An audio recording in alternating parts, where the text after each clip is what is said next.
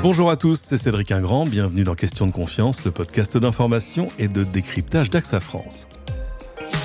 Comment éviter le gâchis du gaspillage alimentaire? Chaque année dans le monde, ce sont 1,3 milliard de tonnes de nourriture qui sont jetées ou perdues, soit un tiers des aliments produits sur la planète.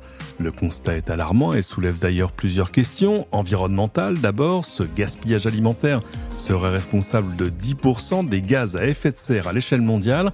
Des questions économiques aussi, le gaspillage alimentaire représenterait une perte de 10 à 20 milliards d'euros par an en France. Enfin, ce gâchis met l'accent sur des questions plus sociales. En France, on estime aujourd'hui qu'une personne sur 10 a du mal à se nourrir. Pour autant, les solutions existent. La France a par exemple lancé en 2020 une loi anti-gaspillage pour lutter contre toutes les différentes formes de ce gaspillage alimentaire.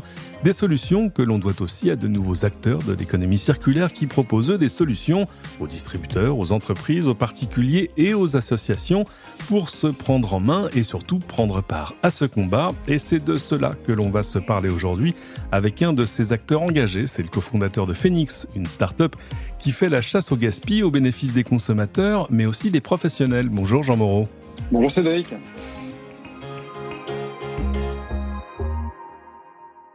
C'est un plaisir de vous avoir avec nous. En deux mots d'abord, peut-être présentez-nous Phoenix. Vous existez depuis 2014. Pour le grand public, Phoenix, c'est d'abord une application mobile, mais en fait, il se passe pas mal de choses derrière. Euh, effectivement, nous, notre combat depuis 2014, il n'a pas changé. C'est euh, lutter contre le gaspillage alimentaire en connectant ceux qui ont trop, donc les grands distributeurs, les grands magasins, les usines, les producteurs, et puis ceux qui n'ont pas assez, et notamment les consommateurs en quête de pouvoir d'achat, mais aussi les associations caritatives, type la Croix-Rouge, la Banque alimentaire, le Secours populaire ou les Restos du Cœur. Voilà, donc on essaie de, se faire se connecter les uns les autres à travers des outils digitaux pour qu'il n'y ait plus aucun déchet, qu'on atteigne le fameux zéro déchet alimentaire. On est forcément choqué quand on entend les chiffres que je citais en introduction. À hauteur d'homme, c'est en fait presque pire. On gâcherait en France 10 millions de tonnes de nourriture. 10 millions de tonnes, c'est presque 150 kilos de nourriture par personne et par an. Alors, au-delà du côté un peu choc de tous ces chiffres, qu'est-ce qu'on sait de l'évolution de ces chiffres dans le temps? Est-ce qu'ils sont meilleurs ou pires qu'il y a 10, 20 ou 30 ans? Non, c'est une bonne remarque. L'image qu'on donne parfois, c'est un tiers de la nourriture qui est produite à l'échelle du globe qui n'est jamais consommée. Donc le gaspillage alimentaire, c'est un tiers de l'alimentation mondiale. Donc en gros, c'est comme si vous alliez chez Leclerc ou chez Carrefour, vous faites votre, votre chariot, et puis en sortant, du magasin, vous mettez la poubelle directement un tiers du caddie. C'est ça le gaspillage alimentaire euh, concrètement dans le quotidien des Français. Donc c'est une absurdité euh, économique, parce qu'on détruit de la valeur. C'est une absurdité sociale, puisqu'il y a des gens dans le besoin qui pourraient récupérer ces produits plutôt que de les mettre à la case destruction, incinération, enfouissement ou décharge. Et puis, c'est une, aberration environnementale, puisque si le gaspillage alimentaire était un pays, c'est pas très connu, mais ce serait le troisième émetteur de gaz à effet de serre, juste après la Chine et les, États-Unis. Donc, euh, on a aussi un gros rôle à jouer euh, dans la lutte contre le réchauffement climatique. C'est ahurissant parce que ces, ces vases communicants-là, ils n'existent pas entre toute cette nourriture qui n'est pas utilisée et les 800 à 900 millions de personnes qui sont en situation de, sous-nutrition, en tout cas d'insécurité alimentaire. Oui, effectivement. Alors qu'en remettant juste un peu de bon sens au cœur du système, en arrêtant de marcher sur la tête, on pourrait euh, connecter les uns et les autres et faire en sorte qu'on éradique la sous-nutrition tout en, tout en éradiquant le gaspillage alimentaire. Donc, euh, il y a une sorte d'aberration euh, qui est un état de fait et nous, on a une partie de la solution, on est fiers de la proposer en France et en Europe.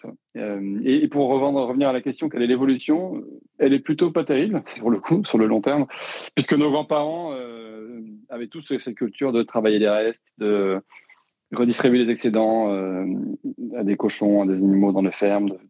Et ça, c'est quelque chose qu'on a perdu. on a perdu cette, cette, logique de, de, rapport à la nourriture, de valeur de l'alimentation, et c'est devenu presque une commodité. Et donc, on n'a plus d'état d'âme à jeter un produit en J-1, J-2 par rapport à sa date de péremption. On a une sorte de phobie de, ces dates.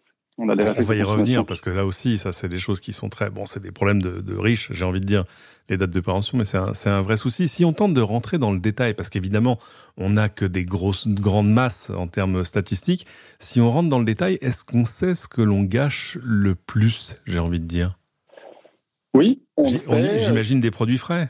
Ce qu'on retrouve le plus souvent dans, le, dans, les invendus et in fine en, bout de chaîne dans la poubelle de déchets organiques, de biodéchets, c'est en gros quatre catégories les fruits et légumes, tout ce qui est produit frais, donc les fruits et légumes, le pain, du rayon boulangerie, des gros magasins, la, viennoiserie aussi, tout ce qui, tout ce qui se durcit vite en fait, mhm. tout, ce qui, tout, ce qui, perd en, en saveur assez rapidement. Donc des produits frais type yaourt, et puis tous les produits sensibles comme le poisson, la viande, le jambon.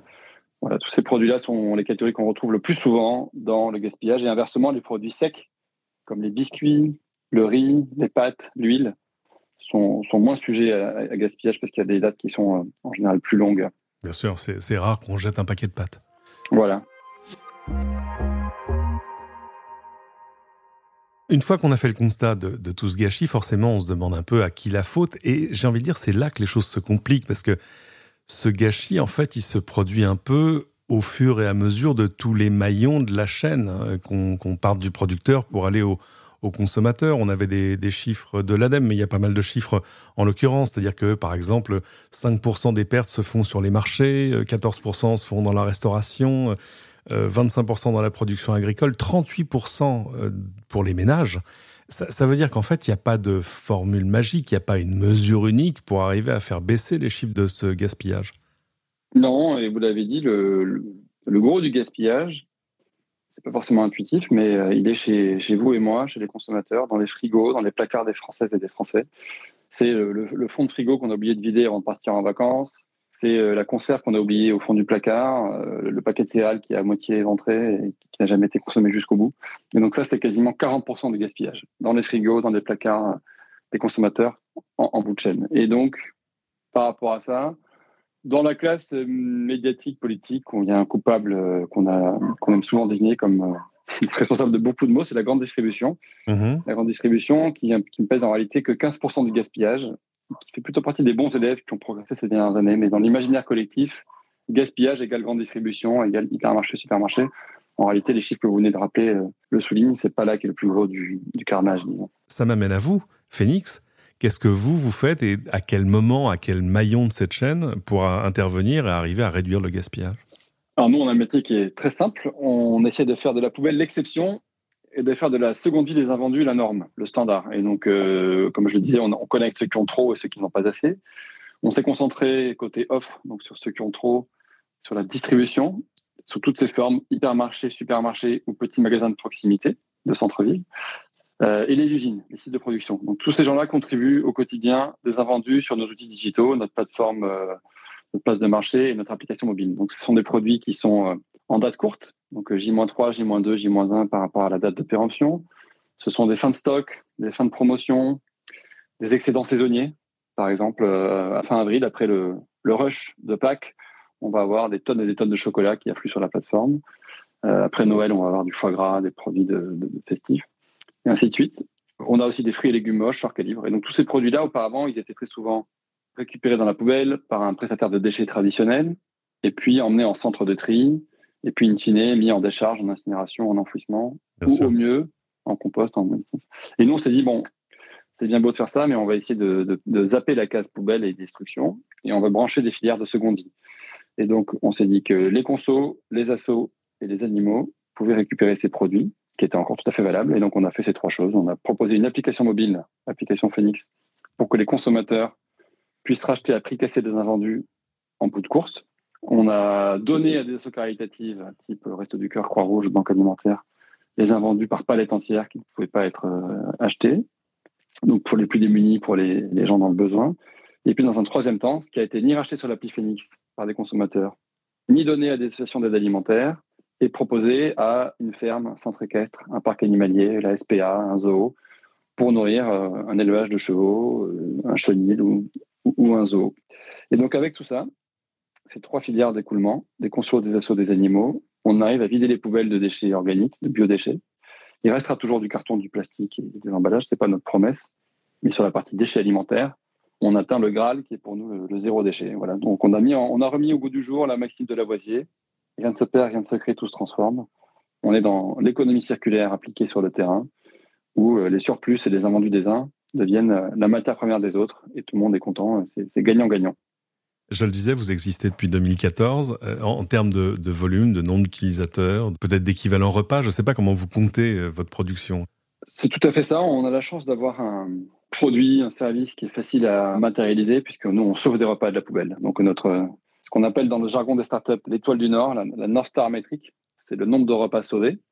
Et donc, on a deux chiffres à présenter. On sauve de la poubelle 150 000 repas chaque jour, que ce soit en revente appliquée sur l'application Phoenix ou en don à des associations caritatives. Et depuis le démarrage de Phoenix, on a sauvé maintenant 200 millions de repas.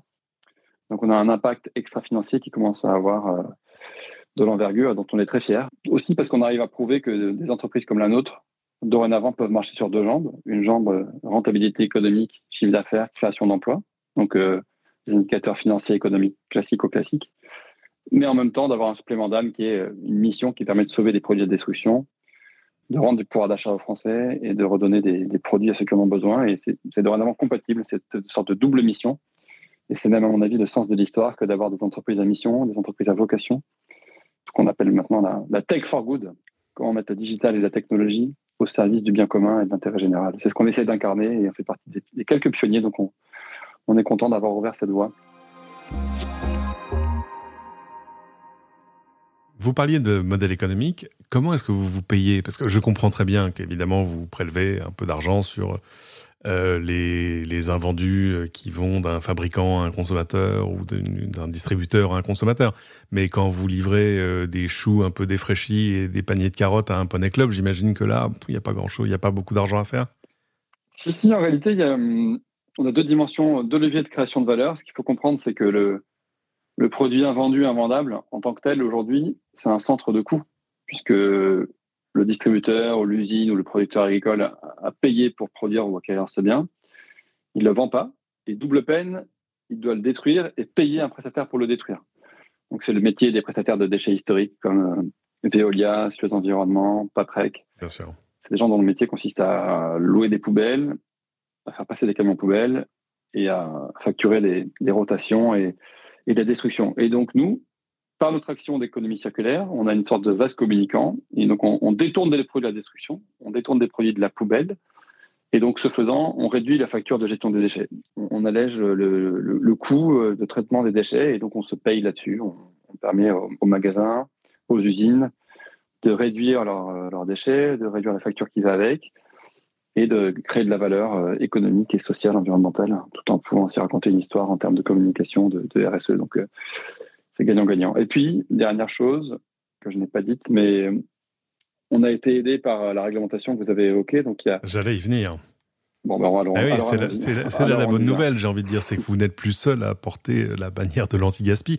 On a donc depuis 2020 une loi anti-gaspillage pour l'économie circulaire qui veut réduire le gaspillage alimentaire de 50% par rapport à son niveau de 2015 dans la distribution, la restauration collective d'ici à 2025 et de 50% toujours par rapport à son niveau de 2015 dans euh, la consommation, la production, la transformation et la restauration commerciale. Ça, c'est pour 2030. Mais 2025, c'est demain.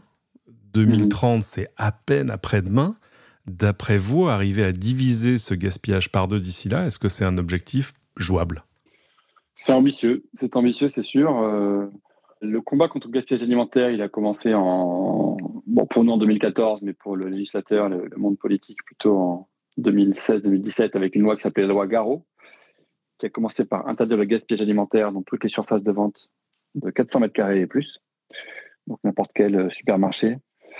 Euh, et puis là, comme vous l'avez dit, c'est étendu euh, à d'autres secteurs adjacents comme la restauration collective, donc les, cantines scolaires, les hôpitaux, les cantines des lycées, collèges, les, les cantines d'entreprise. Donc nous, ça nous ouvre un champ des possibles qui est assez vertigineux. Et je pense qu'aujourd'hui, de mon point de vue, il y a plus d'offres que de demandes. Donc il y, a, plus de produits, il y a plus de biens prêts à être jetés que de, filières d'écoulement structurées en aval, en mesure d'encaisser des gros volumes de façon récurrente. Donc l'aide alimentaire en est un, l'alimentation animale en est un, les consommateurs sur l'application Phoenix ou, d'autres applis existantes euh, en sont un, mais il n'y en a pas non plus 150. Euh, Donc euh, je pense qu'on aura probablement un, enjeu de, goulet d'étranglement au niveau de, l'aval plus qu'au niveau de l'amont, où les gens, j'ai le sentiment que les gens sont prêts à jouer le jeu, que c'est devenu une évidence que de, que de s'engager contre le gaspillage alimentaire, et que c'est devenu une forme de standard et presque une, fierté. Donc j'ai plus de, doutes sur la capacité de la filière aval à se structurer pour encaisser les volumes que ça représente.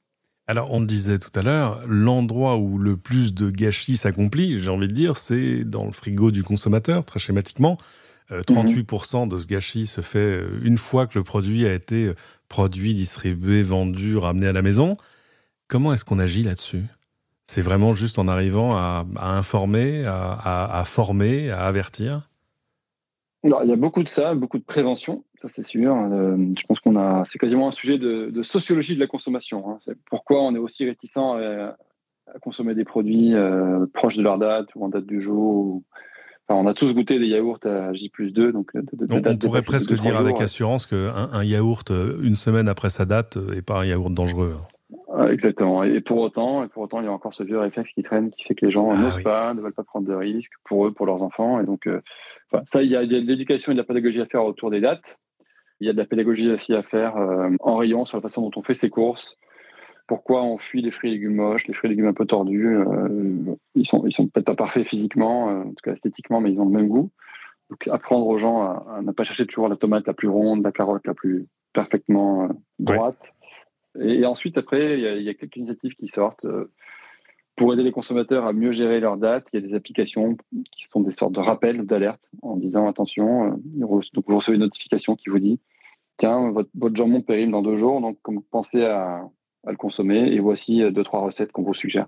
pas mal. Mais bon, ça, c'est une bonne idée sur le papier. Ça veut juste dire que techniquement, il faut euh, prendre le temps de scanner toutes ces dates quand on rentre ses courses dans le frigo, ce que ça c'est peut-être moins réaliste. Personne n'est prêt à faire. Eh bien, si en tout cas qu'il y a encore euh, un, peu de route devant vous, c'est-à-dire que vous n'êtes pas, pas au bout de la mission. Non, non, il y a encore de la place pour, euh, pour créer de belles histoires autour, du, autour de l'anti-gaspi.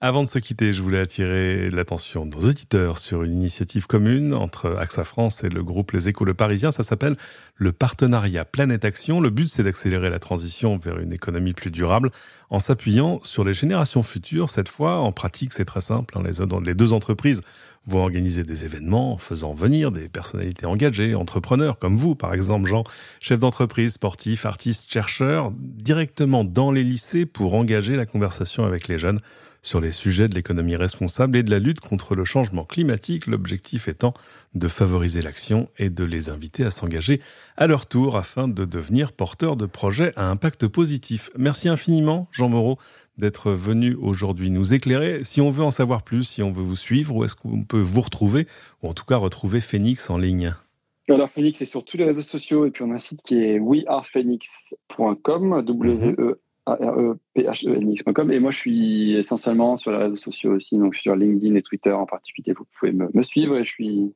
j'essaie d'être réactif, en tout cas, et disponible. Merci beaucoup. C'est la fin de cet épisode. Merci à tous de l'avoir suivi. On vous invite évidemment à vous abonner à ce podcast sur, sur, votre plateforme habituelle et à venir nous donner 5 étoiles. On attend aussi vos commentaires qui aideront d'autres à découvrir ce podcast. Merci à toutes celles et à ceux qui m'ont aidé à préparer cette émission et on se retrouve très vite pour une nouvelle question de confiance.